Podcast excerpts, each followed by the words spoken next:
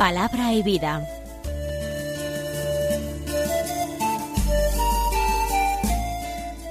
Con el padre Manuel Horta desde Sevilla.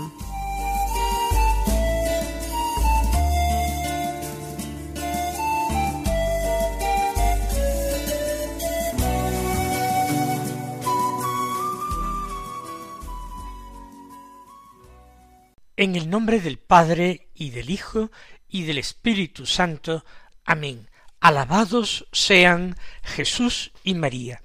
Muy buenos días, queridos amigos, oyentes de Radio María y seguidores del programa Palabra y Vida.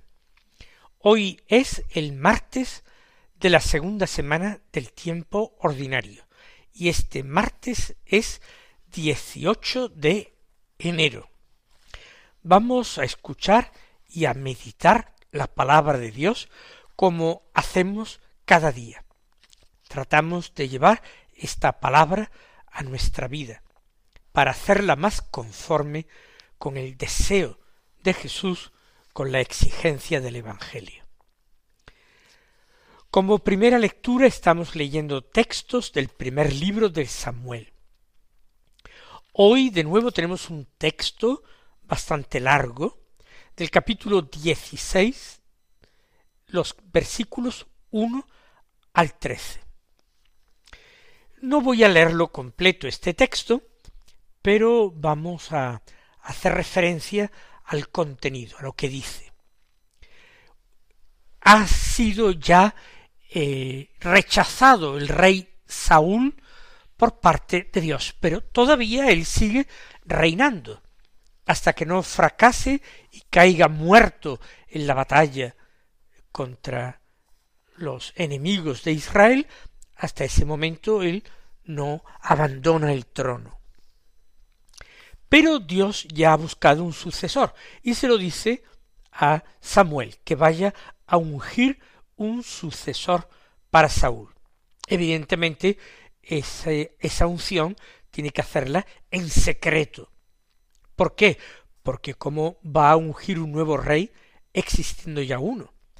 Saúl montaría en cólera y perseguiría tanto a Samuel como al elegido. Por tanto, de riguroso incógnito, siguiendo las instrucciones de Dios, va Samuel a Belén, a una casa, a la casa de Jesé, que era uno de los hombres importantes de aquel pueblo. Y la misión de Samuel era invitar a Jesé y a sus hijos a un sacrificio que Samuel tendría que realizar en Belén y aprovechar esa visita para ungir como nuevo rey del pueblo de Dios a uno de los hijos de Jesé. Así lo pone en práctica Samuel, va a Belén, va a la casa de Jesé, purifica a Jesé y a sus hijos para que puedan participar en el sacrificio y en la comida ritual que le sigue. Y ahora hace que vayan pasando los hijos de Jesé. Pasa el mayor que se llamaba Eliab, que era un muchacho alto, fuerte, y él se imaginó enseguida que ese sería el primogénito, el elegido de Dios. Pero Dios le dice no te fijes en su apariencia, ni en lo elevado de su estatura, porque lo he descartado. Se trata, no se trata de lo que ve al hombre, pues el hombre mira a los ojos, mas el Señor mira el corazón. Jesé manda presentarse a su segundo hijo, que se llamaba Abinadab. Se lo presenta Samuel, pero Samuel dice tampoco a éste lo ha elegido el Señor. Jesé al tercero de sus hijos varones, Samá, y Samuel inmediatamente dice, tampoco éste ha sido elegido por Dios. Va presentando Jesé a sus distintos hijos ante Samuel, y la respuesta de Samuel siempre es la misma. El Señor no ha elegido a estos. Entonces, y ahora sí leo ya el texto hasta el final, Samuel preguntó a Jesé, ¿no hay más muchachos? Y le respondió, todavía queda el menor que está pastoreando el rebaño.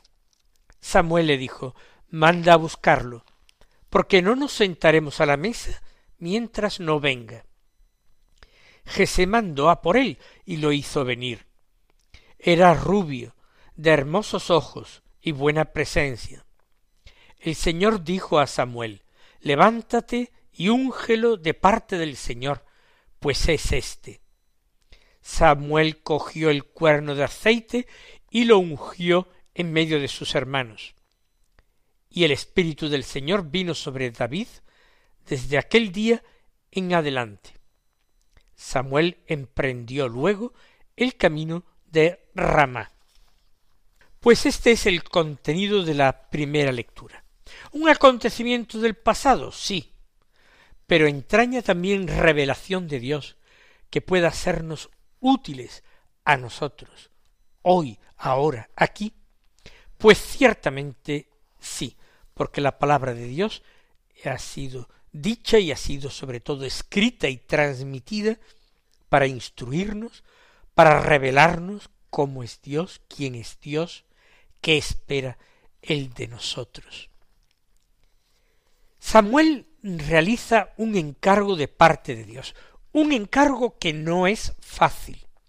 Y eso es lo primero en que yo quiero fijarme en este texto, que Samuel estaba arriesgando su vida y poniendo en peligro la vida de aquella familia de Jesé.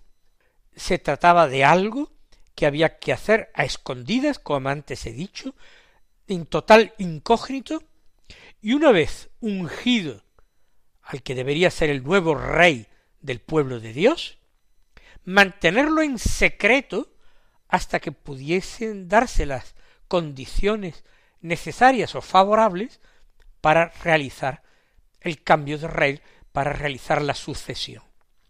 De momento, esto sería calificado en cualquier época y en cualquier lugar de alta traición, de complot contra el rey. Samuel conoce el peligro. Le dice a Dios, pero ¿cómo voy a ir si lo oye Saúl me mata? El peligro era evidentísimo. Pero Dios no cambia su envío, ni le da una protección especial. Le indica lo que ha de llevar, que llevase una novilla con él para ofrecerla en sacrificio y que dijera eso, que ha ido a ofrecer un sacrificio al Señor en Belén. Y ya está. No le dice ni siquiera el término de su misión, a quién debe ungir.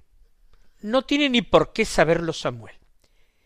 Y sin más discusión, Samuel parte hacia Belén. Arriesga su vida en obediencia al Señor. Es curioso porque muchos cristianos hoy día piensan que lo que Dios puede esperar de ellos y querer de ellos tienen que ser siempre acontecimientos agradables para sus propias vidas, que Dios no le puede pedir nada eh, difícil, esforzado, sacrificado, doloroso, aburrido, que lo que Dios les pide tiene que ser eh, placentero, fácil, y cuando no es así, rechazan diciendo que aquello no puede ser la voluntad de Dios porque Dios quiere que seamos felices, y si Dios quiere que seamos felices, ¿cómo va a, querer esto? Curiosa argumentación. Ese Dios que entregó a la muerte, a una muerte sacrificial, a su Hijo Jesucristo, al inocente, para salvar a los culpables, no querría que nosotros, pecadores todos, culpables todos, sufriéramos la más mínima molestia ni incomodidad. Nuestra vida de cristianos es vida de imitación y seguimiento de Cristo. Y resulta que para nosotros todo ha de ser confortable, que si hace frío debemos tener buena calefacción y buenas ropas de abrigo, y se hace calor, buen aire condicionado y buenas vacaciones? ¿Eso es lo que estamos diciendo? que Dios nos paga nuestro servicio, nuestra fe, nuestro amor, nuestra entrega con bienes materiales? ¿Acaso la cruz no se hará presente en la vida del cristiano antes o después, querida por Dios? Pues nuestra mentalidad es tan pagana, tan profundamente influida por el mundo, nuestro pensamiento es tan extraordinariamente débil que terminamos llegando a esa conclusión interesada. ¿Qué es algo que no me gusta? que me hace sufrir, que no me conviene, que me aburre. Entonces, eso no puede quererlo el Señor. Dios quiere que yo triunfe y me realice en el triunfo y no haya nada que me preocupe. Como Dios es el Dios de la paz, pues nada, que no haya ninguna preocupación en mi vida.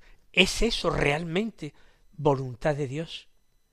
Es curioso, digo, cómo los personajes del Antiguo Testamento parece que conocían mejor el corazón de Dios que nosotros, y eso que no llegaron a conocer a Cristo, ni pudieron intuir que el Mesías de Israel fuera un Mesías sufriente.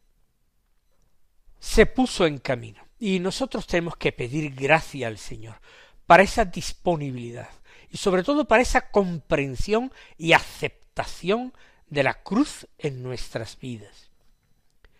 En todas las épocas, en todas, en todas las culturas, en todas, se ha perseguido a Cristo, se ha perseguido al cristianismo, se ha perseguido a la Iglesia. Que en nuestros tiempos hay persecución, sin duda, pero nuestros tiempos no son una excepción. Pero el cristiano está llamado a la confesión de su fe y a la práctica del amor y del perdón cristiano también en estas circunstancias. Si hay muchas persecuciones, no hemos de quejarnos, más bien agradecer al Señor que nosotros podamos vivir aunque sea un poquito, aunque sea de refilón, las consecuencias de esta persecución. Que el ser perseguidos nos da la serenidad, el gozo, la alegría de la última de las bienaventuranzas. Bienaventurados vosotros cuando os persigan y os insulten y digan toda clase de mal contra vosotros. Alegraos, regocijaos, porque será grande vuestra gloria en el cielo, por supuesto. El Señor promete ni nada más ni nada menos que su reino a los que sufran persecución, pero a quienes disimulan su condición de cristianos, a quienes niegan que sea Dios quien permite y quiera y nos ofrezca esa cruz, tan equivocados ellos, tan imbuidos de una mentalidad que no es la mentalidad del Evangelio, sino la del mundo, que nosotros no sabemos vivir estos rudimentos de la vida cristiana. Vamos a fijarnos en otro detalle del texto, y es el más importante a mi juicio, que una vez más Dios actúa sorprendiendo a los hombres. ¿Cómo lo sorprende? Fijándose en el pequeño. El hijo pequeño de siete hermanos varones está en el campo cuidando el rebaño paterno. Casi siempre. No solo en los tiempos bíblicos, sino hasta incluso en el siglo XX. Los pequeños, los hermanos pequeños, son los encargados de cuidar el rebaño, el rebaño de ovejas o de cabras hasta los pastorcitos de Fátima, como digo, en pleno siglo XX lo hacían, los pequeños de la casa. Si David estaba cuidando las ovejas era precisamente porque era el pequeño y probablemente porque todavía era un niño o un temprano adolescente sin las fuerzas de un hombre hecho y derecho de trabajar en el campo con mayor rudeza. Cuidar las ovejas era un trabajo relativamente sencillo y que podía realizar eh, un niño o una mujer. Pues Dios sorprende al mismísimo profeta Samuel escogiendo al más pequeño. Ni el primogénito, ni el segundo, ni el sexto, el más pequeño, el séptimo. Un chico guapo, dice el texto, que era rubio y de hermosos ojos, y buena presencia. Hermosos ojos, no sabemos si eran ojos claros, ojos azules. Lo cierto es que llamaba la atención, pero era demasiado joven para ceñir la corona, para imponerse al pueblo, como un dios guerrero que era necesario para defender a sus súbditos de, los enemigos, que eran muchos en aquella época. Y la explicación que da Dios, la justificación, parece, que da Dios, es que Él no actúa como los hombres. Los hombres se fijan en la apariencia, en lo elevado de la estatura, en la fuerza. Dios dice, mira el corazón. Y ha descubierto en David a un hombre según su corazón, expresión que repite el texto sagrado en varias ocasiones. Vamos a pedirle nosotros a Dios ser también hombres y mujeres según su corazón. Es una expresión bellísima. Dios ve la debilidad humana, sí, debilidad eh, física, sí, debilidad incluso eh, espiritual o moral, sí también. Dios enviará su gracia para fortalecer al elegido. Dios perdonará sus pecados. Dios los establecerá en esa eh, capacidad espiritual y humana para obrar según su voluntad. Pero que no juzguemos los hombres, que no juzguemos en nuestra iglesia según criterios humanos, según criterios mundanos, que nos esforcemos por conocer la voluntad de Dios, el querer de Dios, y nos sorprendamos con ello, como Dios a veces sigue llevando a sus planes hacia adelante a través de los fracasos humanos. Del fracaso de Saúl, por ejemplo, que fracasó y cayó en la batalla contra los enemigos de Israel, y cayó como siempre lo había hecho, valientemente, generosamente y esforzadamente. Vamos a pedirle al Señor que aunque nos salgan a nosotros también mal las cosas, no nos consideremos por eso rechazados por Dios ni odiados por Dios, sino que Dios, a través de la cruz, lleva adelante la salvación de los hombres.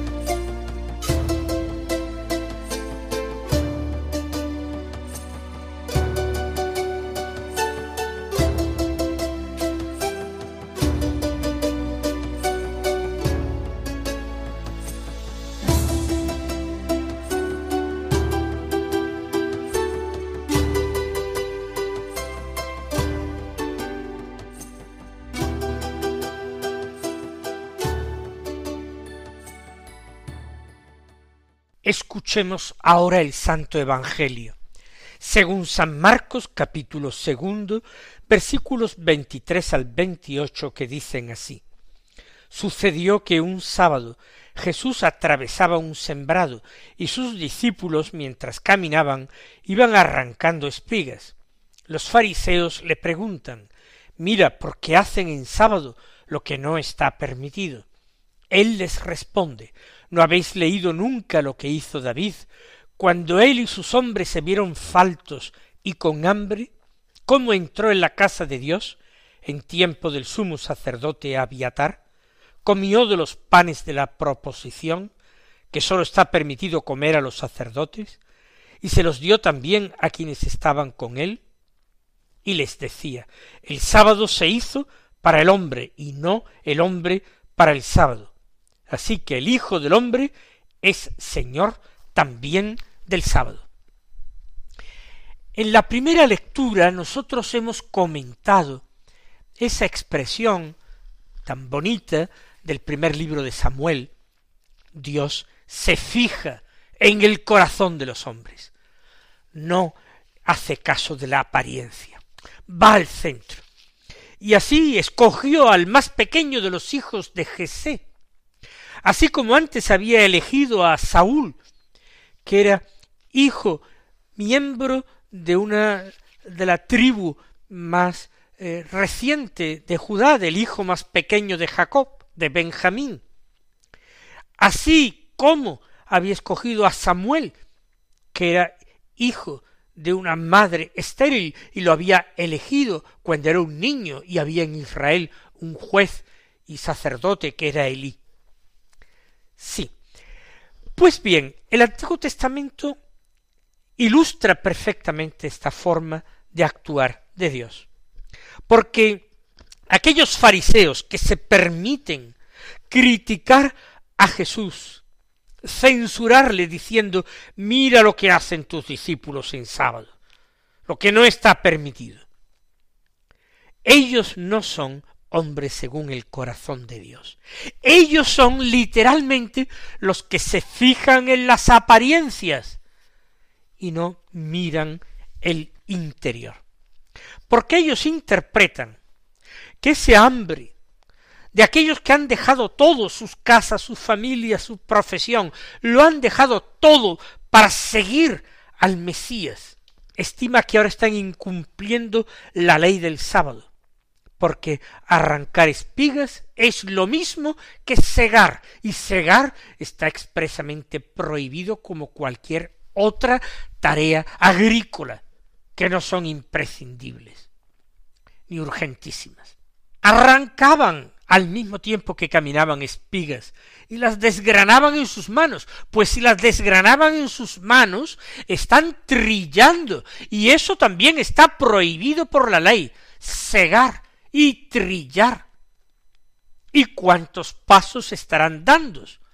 Porque los comentarios que ellos hacían a la Torá establecían además el número de pasos máximos que se podían dar en sábado. Por tanto, por tres veces son unos malditos por incumplir la ley. Y Jesús tiene que poner otro ejemplo sacado de la historia de David.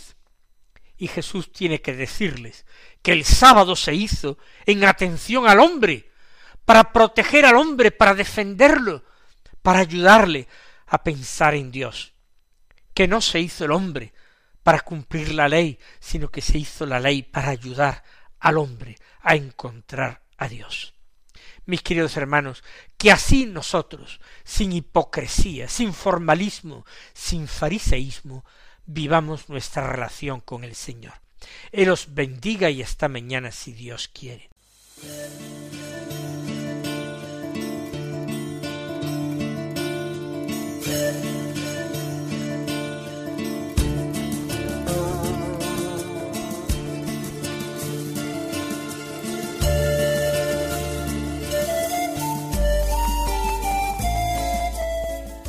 Concluye Palabra y Vida, un programa dirigido desde Sevilla por el Padre Manuel Horta.